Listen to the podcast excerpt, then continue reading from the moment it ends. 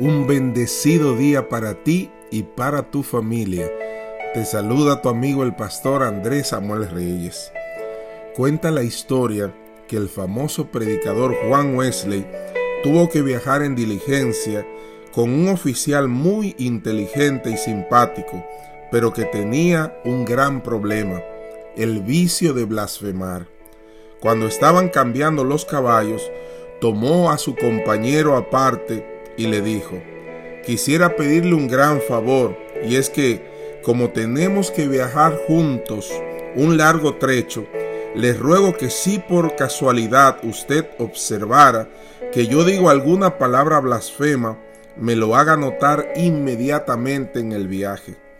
El oficial vio inmediatamente el motivo de la advertencia y sonriendo dijo, Nadie más que Wesley podía haber concebido una reprensión en una forma tal.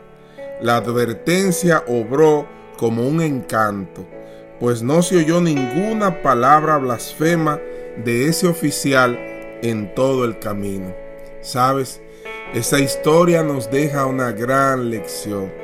Aprender a decirle a los demás las cosas que necesitamos que ellos sepan pero con elegancia, con prudencia, con ética, es una gran virtud.